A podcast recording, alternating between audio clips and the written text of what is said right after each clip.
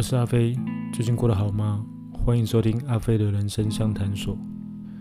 今天录音的时候，早上发生了一件我觉得非常让我难过的事情，就是高雄的城中城大楼发生火灾，夺走了非常多条性命，还有非常多人因此受到了重伤。看着新闻画面，许多消防队员在现场进进出出，看着许多人躺在担架上面被抬了出来，看着心情真的非常沉重难过。我相信很多人的心情现在应该都跟我一样。我突然想起去年底因为疫情的关系写的一篇文章。那是一篇探讨生命、探讨死亡的一篇短文，我觉得蛮适合在这个时刻分享给大家。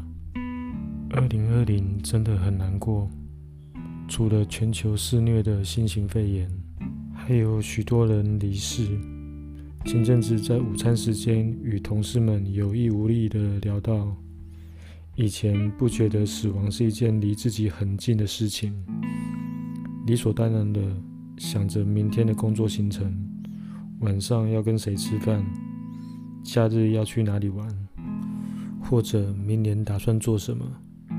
虽然对现况不尽满意，却也还保持着对未来有一些想象的心思在生活着。没想到死亡离我们并没有想象中那么遥远，甚至是近在眼前的距离而已。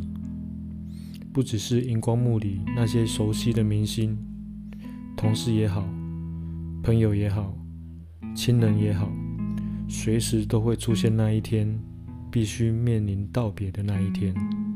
不只是单纯的说再见，而是某个人的生活切切实实的从此停止了，一个人就这样消失不见了。想起苏木西林在某次访谈中聊起死亡，他说：“对于死，我是更为谦卑的。就算是措手不及，就算是不忍目睹，那也没关系。我只希望孩子们能够理解，能够接受。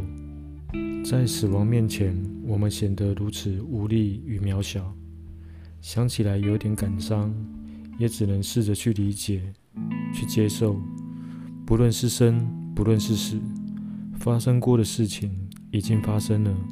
我们唯一能够做的，就是在出生与死亡之间的过程里，好好体会，好好享受那段光阴。生命的价值不在于长短，而是看我们如何运用它。许多人的生命并不长。可是他所留下来的价值却能长存永久。当生命的光辉燃烧殆尽，死亡也并非全然的黑暗。离开的人总会留下一点余光，引领向未来前进的人们。对于死亡这件事，我们永远无法习惯的，也无法回避的。其实，死亡对于亡者来说，未必是不幸。说不定是一种解脱，但伤痛往往是由在世者所承受，可能是走不出至亲离世的悲痛，也许是要面对兔死狗烹的凄凉，所以苏木西林才会希望他的家人们能够好好理解与接受吧。既然死亡一直在身边，我们也只能尽量试着转念，与离去的人好好道别。进而接受他的离去，我们可以这样想吧：已经不再存在的人，他的痛苦也跟着不存在了。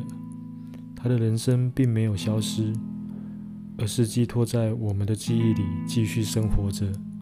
尊重死亡，才能好好热爱生命，且走且珍惜。提醒自己，别把眼前的一切视为理所当然。活着时所经历的一切。都是不断前进的过程，过去了就过去了，再也回不来。珍惜当下，是我们能够为那些不可逆的离去所做到的最佳计划。这篇文章，我希望你记下一段话：生命的价值并不在于长短，而是看我们如何运用它。有些人的生命不长，可是他所留下来的价值却能长存永久；而已经不存在的人，他的痛苦也跟着不存在了。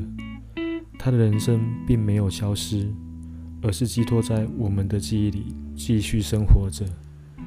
面对亲人的离去，一定不好受，一定很难过。我们对于那份悲痛，可能很难感同身受。可是，我还是希望我们大家都能好好提醒自己，日子难免有很难过的时候。可是，越是难过，我们越该好好过。既然死亡离我们这么近，我们更该好好珍惜当下，也更该替亡者好好珍惜自己，好好生活着。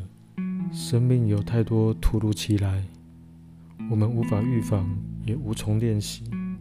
没有关系，遇到了就好好度过，将那些伤心、那些打击，转换成成长的动力。把错误与悔恨好好记得，擦去泪水后，慢慢的向前行，前方一定会有更好的地方等着我们。生活总会出现无常，所以我们就要有本事把无常活成日常。希望我们都能好好照顾自己。